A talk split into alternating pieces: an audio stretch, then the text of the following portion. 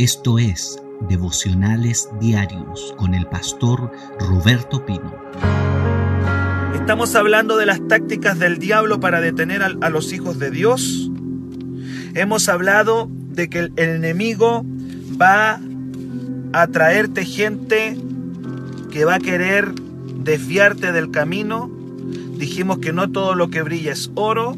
Estamos hablando, esta palabra está en Esdras capítulo 4 Número dos, dijimos que el enemigo va a utilizar el temor en tu contra. Cuando no le, cuando no le funciona con gente, con gente que viene a hacerse los lindos, pero que eh, vienen, vienen influenciados por Satanás a engañar, entonces va a meterte miedo. El miedo ya lo hablé. Si usted quiere conocer toda toda esta mm, serie de mensajes, tiene que mirar los videos anteriores o también más adelante los voy a subir al canal en Spotify. Ahí están todos los mensajes de los devocionales. Estoy hablando acerca de las tácticas que usa el diablo para detener a los hijos de Dios. Y estoy basándome en Edras capítulo 4. Ahí está la palabra. Número uno, dijimos que el enemigo va a traerte gente que va a parecer muy linda, que va a parecer muy simpática y que va, y, que va de alguna manera a tratar de sacarte del propósito de Dios. Hay que tener cuidado y discernimiento. Número dos, cuando eso no funciona viene el miedo, viene el temor. Dice la palabra que, que los enemigos intimidaron Edras 4:4 al pueblo de Dios. Ayer hablé acerca de cómo el diablo puede usar instrumentos. Dice la Biblia que los enemigos, dicen Edras 4:5, sobornaron contra ellos a los consejeros del rey. Y eso me habla de que el diablo puede utilizar a personas en mi contra. No estoy peleando contra personas, sino contra, contra seres espirituales. Y ayer hablé de eso. Todo eso está grabado, así que usted lo puede seguir en los videos anteriores. Muy bien, voy a hablar acerca de la cuarta táctica que usa el diablo para detener. Esta es la cuarta y la última del pasaje. Y yo vendría diciendo que esta es una de las más poderosas que el enemigo utiliza para detener a la gente que está caminando con el Señor.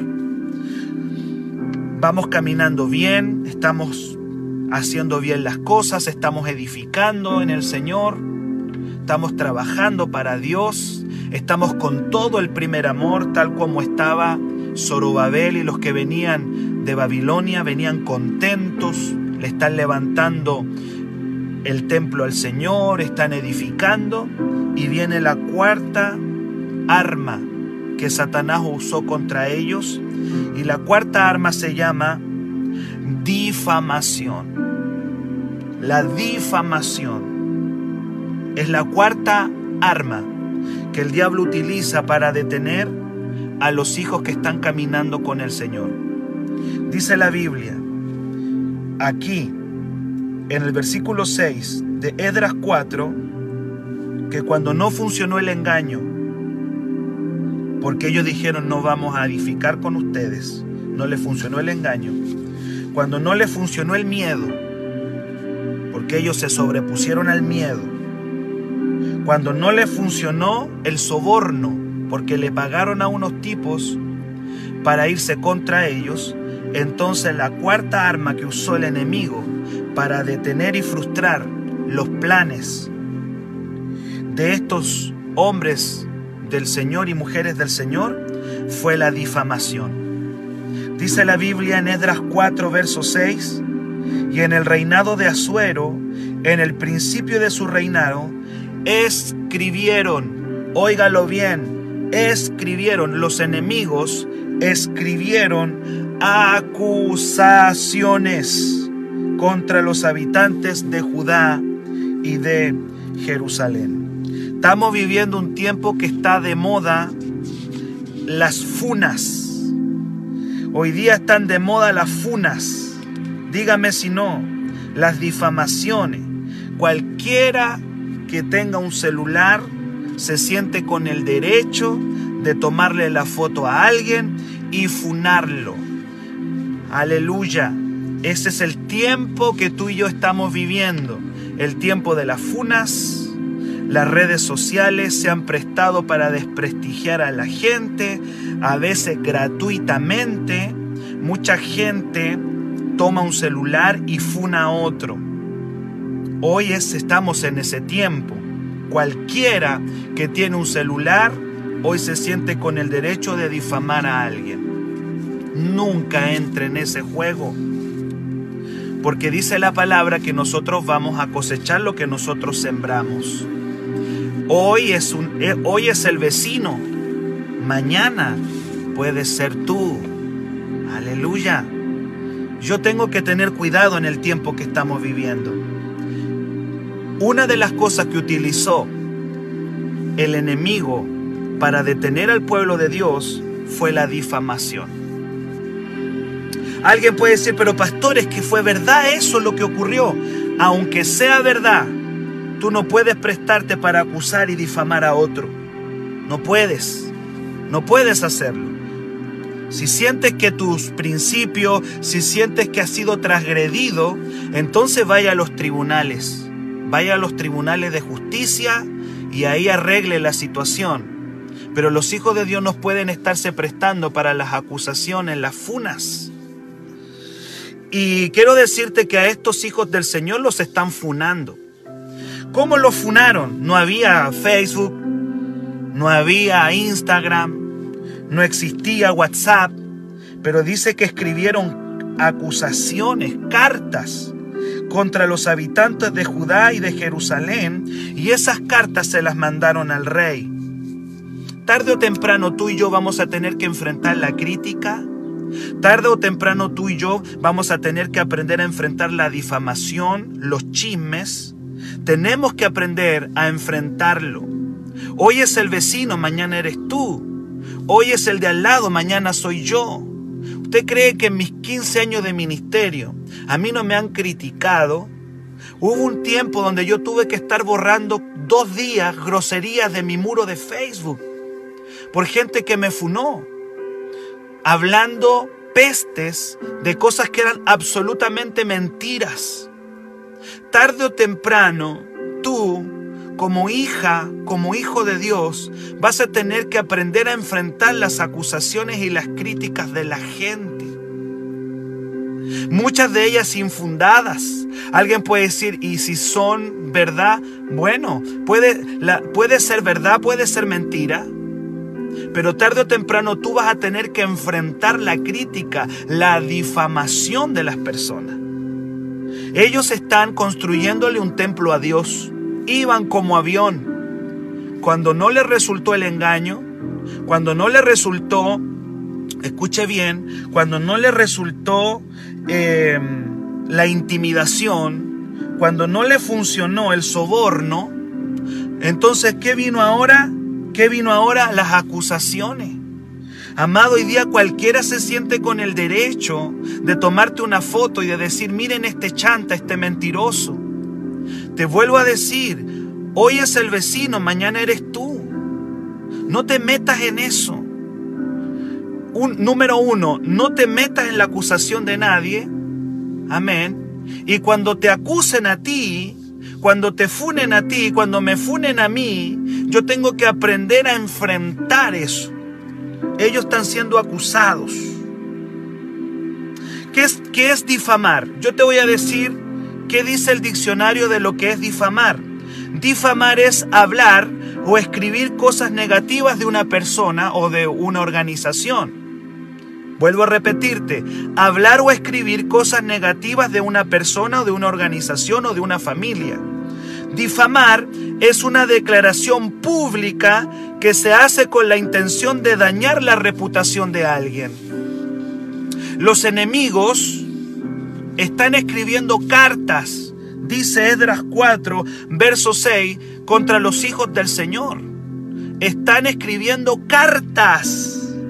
No había Facebook, no había Instagram, pero están escribiendo cartas. ¿Qué decían las cartas que escribían contra el pueblo de Dios? Mire lo que dice el verso 11, Esdras 4:11. Ellos le decían al rey, los enemigos le estaban diciendo al rey que estos judíos eran rebeldes y malos.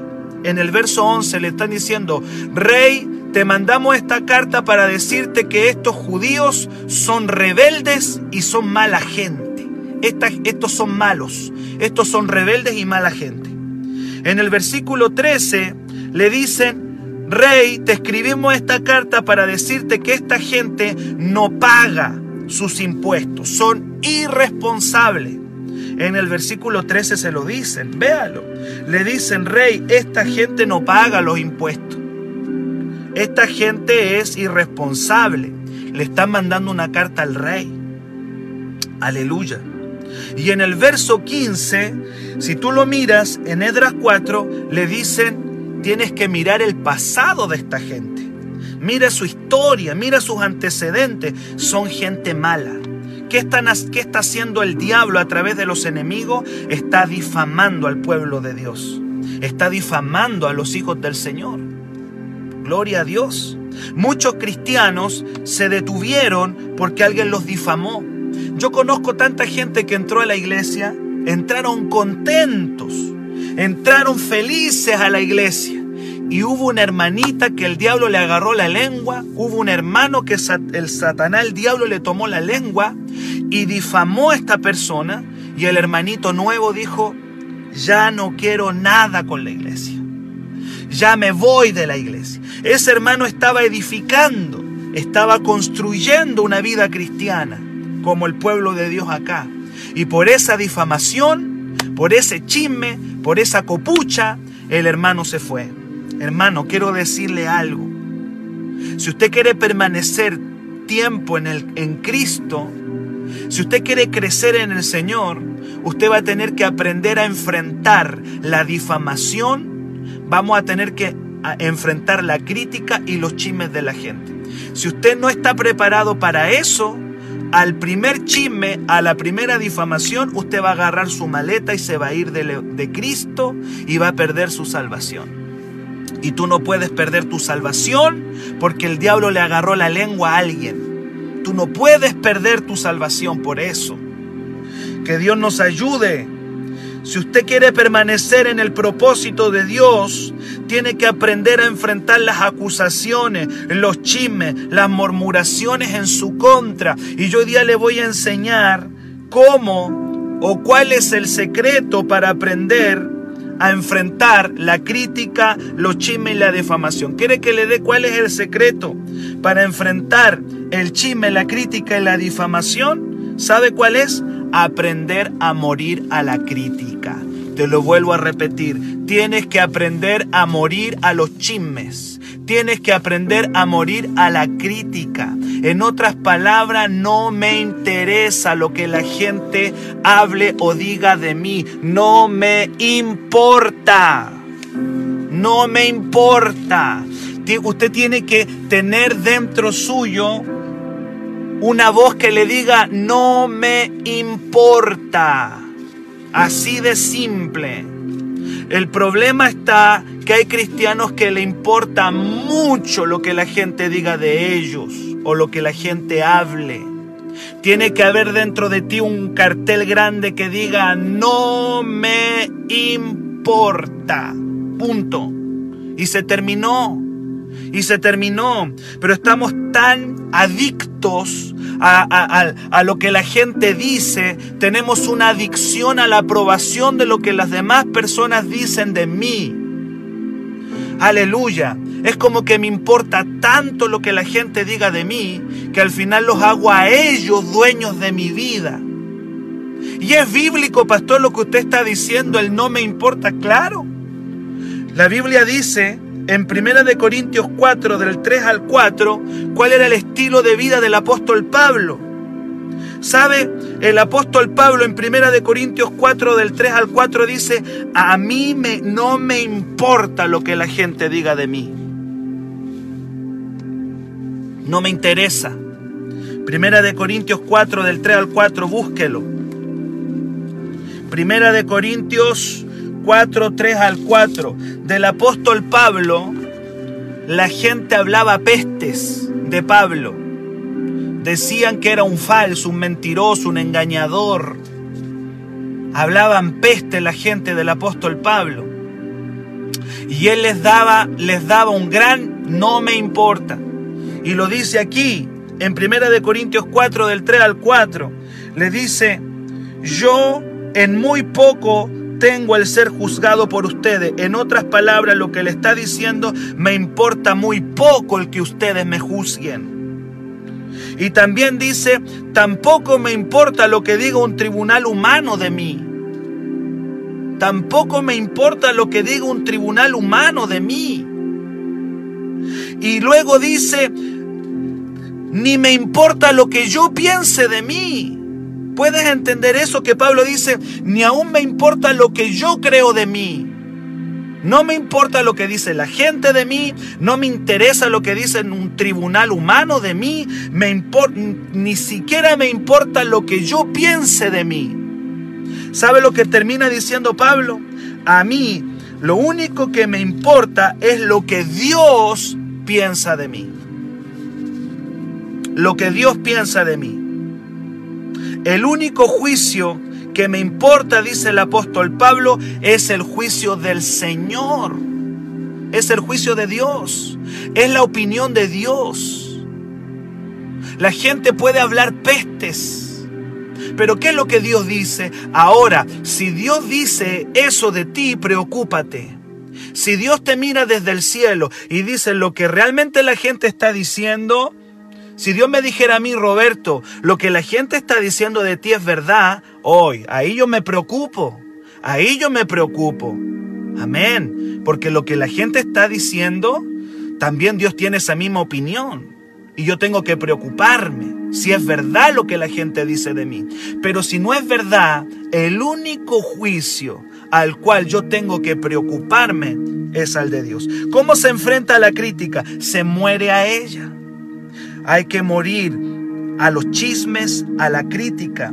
La envidia y los celos de la gente pueden decir muchas cosas en tu contra. Yo he tenido que enfrentar durante 15 años de ministerio la envidia y los celos de mucha gente. Hay gente que no le gusta verme bendecido. Hay gente que no le gusta que yo ande bendecido. Hay personas que no le gusta que tú andes bendecido.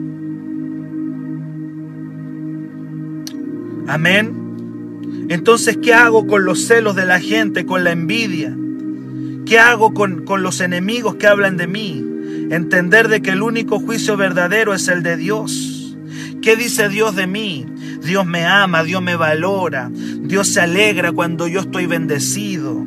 Dios, Dios está, la opinión del Señor está por muy encima de lo que la gente diga de mí.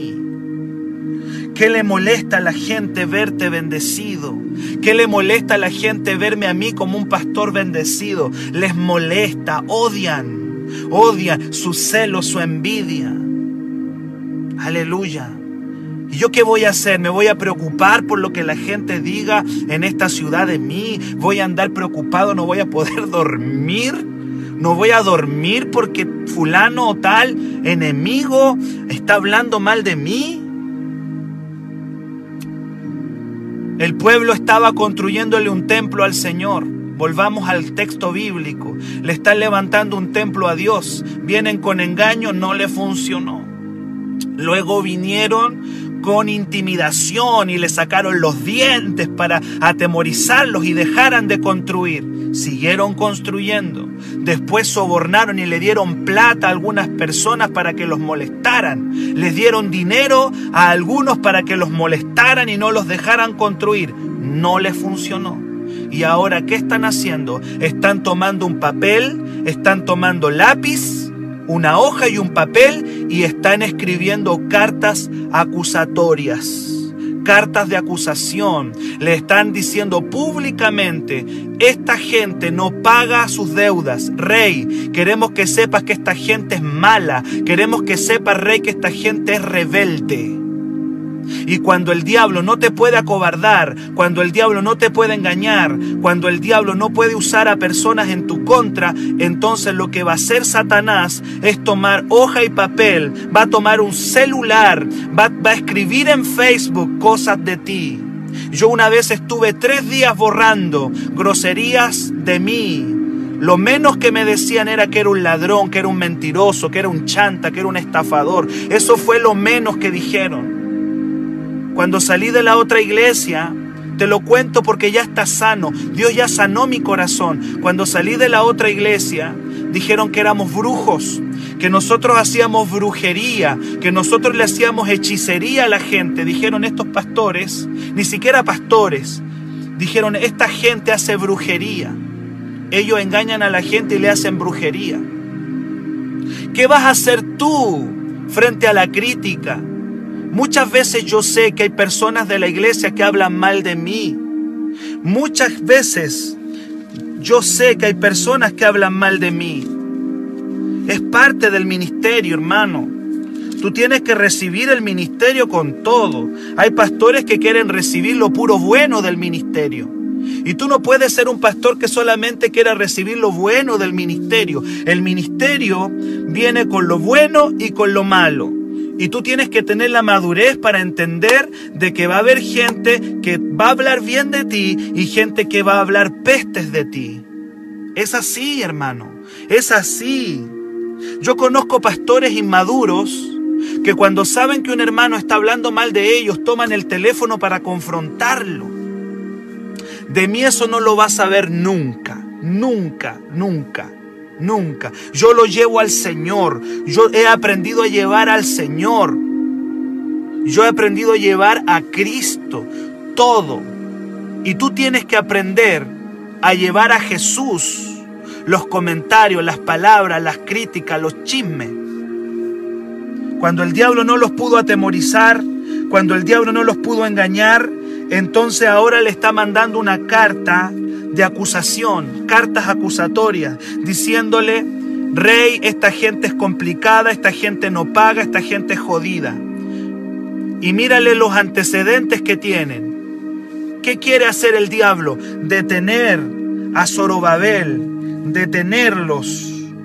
Aleluya, detenerlos para que no sigan edificando. El diablo puede lanzar bombas de chismes en tu contra para que tú te deprimas, para que tú te vayas para abajo, para que tú ya digas ya esto ya no sigo, ya no. Yo he escuchado tantas veces que me dicen, "Pastor, ya no sigo más adelante, me han criticado, han hablado mal de mí." Aprende a morir al chisme. Deja que hablen.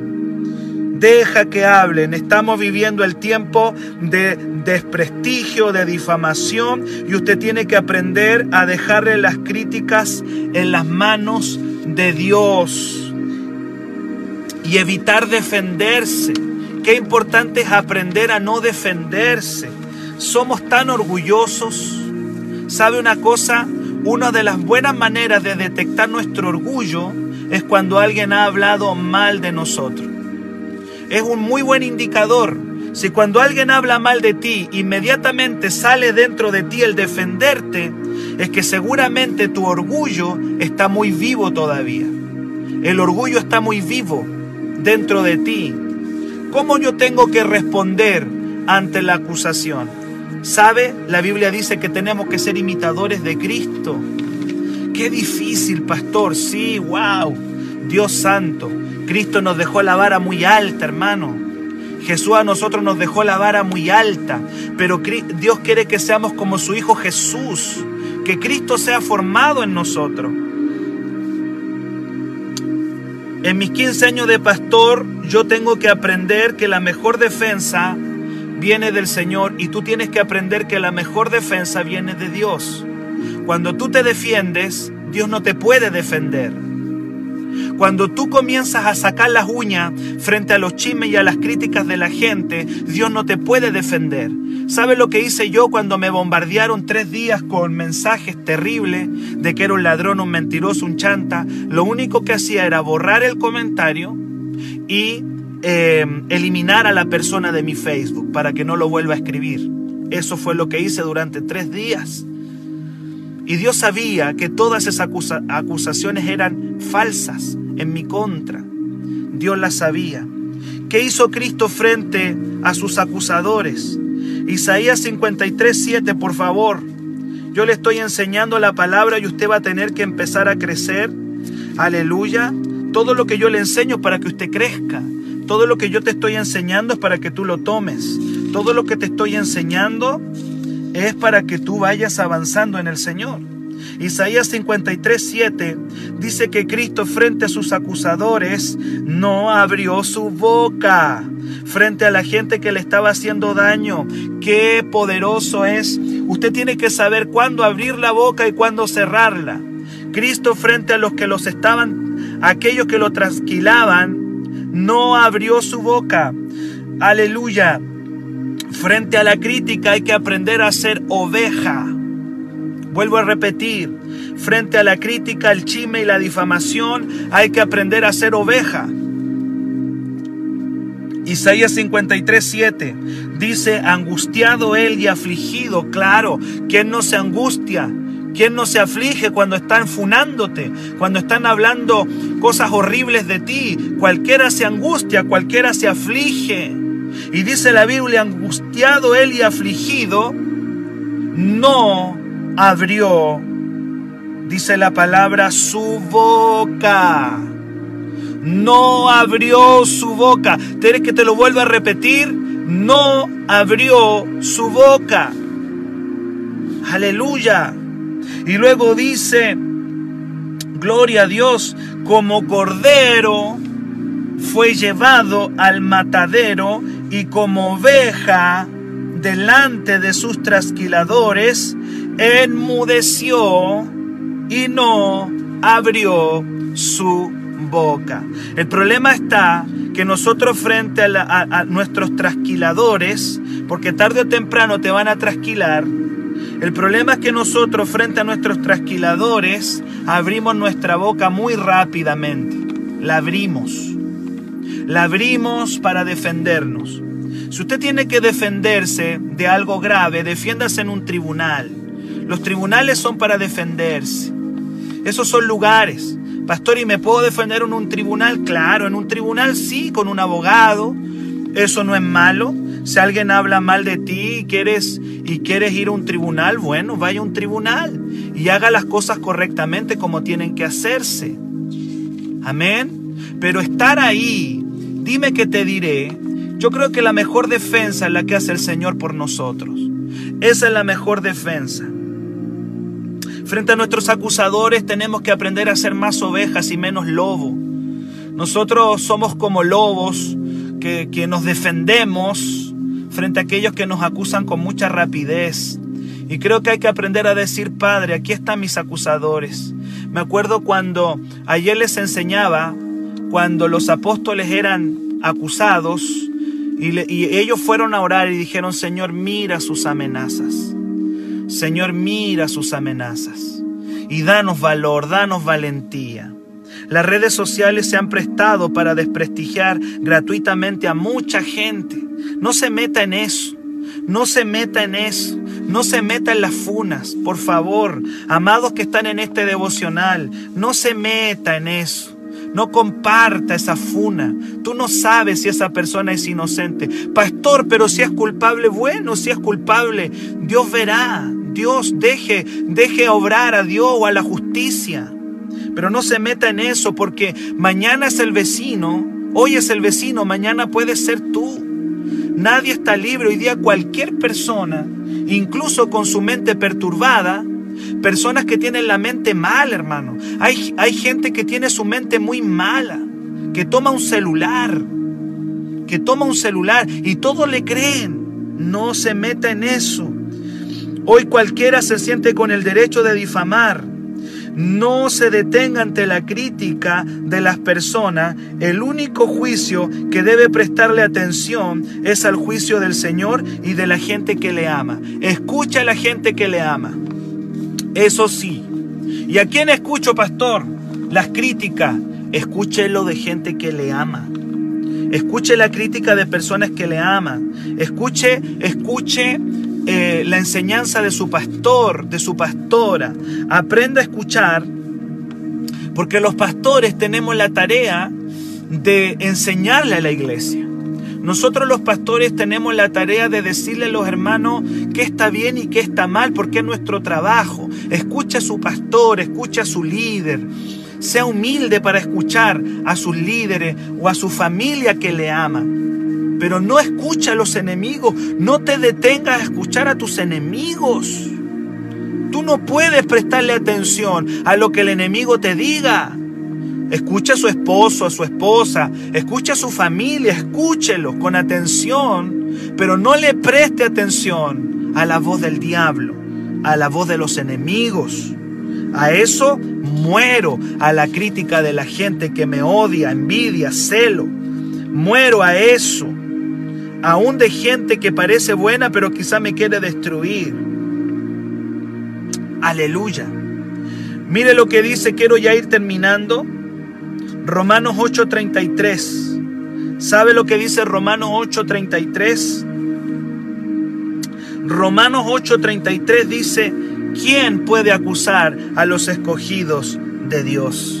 Como diciendo, ¿y quién puede acusar a los escogidos de Dios si Dios ya lo justificó? Nadie. Nadie te puede acusar si eres un escogido de Dios. Aleluya. Si la sangre de Cristo te bañó, si la sangre de Cristo te limpió, si la sangre de Cristo te purificó, ¿quién te puede acusar? ¿Quién puede acusarte? Preocúpate del juicio de Dios y de la gente que te ama. Si sientes que la gente, lo que está hablando la gente es verdad, humíllate y, y pídele perdón al Señor. Y límpiate con su sangre. Pero si lo que están diciendo es una mentira del diablo, déjalo pasar. Aún en la iglesia vas a encontrar gente negativa que va a querer hablar mal de ti. ¿Quién acusará a los escogidos de Dios? Dios es el que justifica. El diablo puede hablar por la boca de la gente cientos de mentiras contra ti. No caigas en esa trampa de ponerle tanta atención a lo que la gente está hablando mal de ti. Todos tarde o temprano vamos a tener que aprender. Todos tarde o temprano vamos a tener que aprender hacerle frente al chisme, a la crítica, a las palabras destructivas, las palabras de envidia y los celos de las personas. Todos, todos, todos. Así que fortalezcas en Dios. ¿Sabe qué es lo triste? Quiero terminar acá. ¿Sabe qué es lo triste? Edras 4 termina triste. El pasaje de Edras 4 termina, termina triste. Yo hubiese esperado que terminara, que terminara alegre. Pero sabe que Edras fue tanto el acoso de Satanás con, con, este pueblo, y con esto voy terminando, que Edras 4 no termina alegre el pasaje, termina triste. Porque luego de, que los intimidaran y ellos siguieron adelante y que los engañaran y siguieron adelante y que le pagaran a otro y siguieron adelante, después de, estas acusaciones, lamentablemente, lamentablemente, el diablo consiguió su objetivo. Dice Edras 4, verso 21, que la, que la obra del Señor fue cesada. Dice Edras 4:21 que cuando llegó la acusación, porque mira el poder del chisme, mira el poder de los chismes, mira el poder de la crítica, dice la palabra que cuando llegó al rey la carta, Dice, ahora pues, dijo el rey, den orden que cesen aquellos hombres y no sea esa ciudad reedificada hasta que por mí sea dada nueva orden. Y luego en el verso 24, en el 23 al final dice, y les hicieron cesar, les detuvieron con poder y violencia. Y el verso 24 dice, entonces cesó la obra de la casa de Dios que está en Jerusalén. En otras palabras, esta gente que venía a reedificar el templo, se detuvieron. Se detuvieron, la intimidación, el engaño, el soborno que le hayan pagado a otra gente para, para frustrarle sus planes, ahora la acusación y todas estas tácticas que el enemigo utilizó, lamentablemente los detuvo. Yo hubiese esperado que el pasaje hubiese terminado alegre, diciendo sí, y pasaron por alto todo eso y siguieron construyendo. Pero el enemigo tiene sus tácticas, el enemigo tiene sus estrategias, el enemigo tiene sus planes contra ti.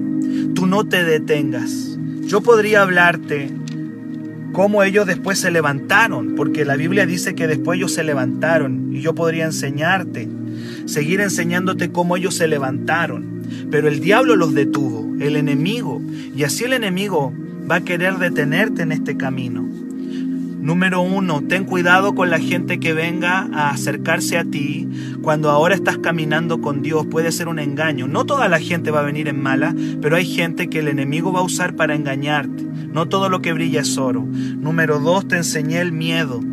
Tienes que hacerle frente al miedo, porque el miedo te va a querer detener. Diferentes miedos. Número tres, instrumentos de Satanás personas al cual el diablo puede influenciar, gente tóxica en tu contra.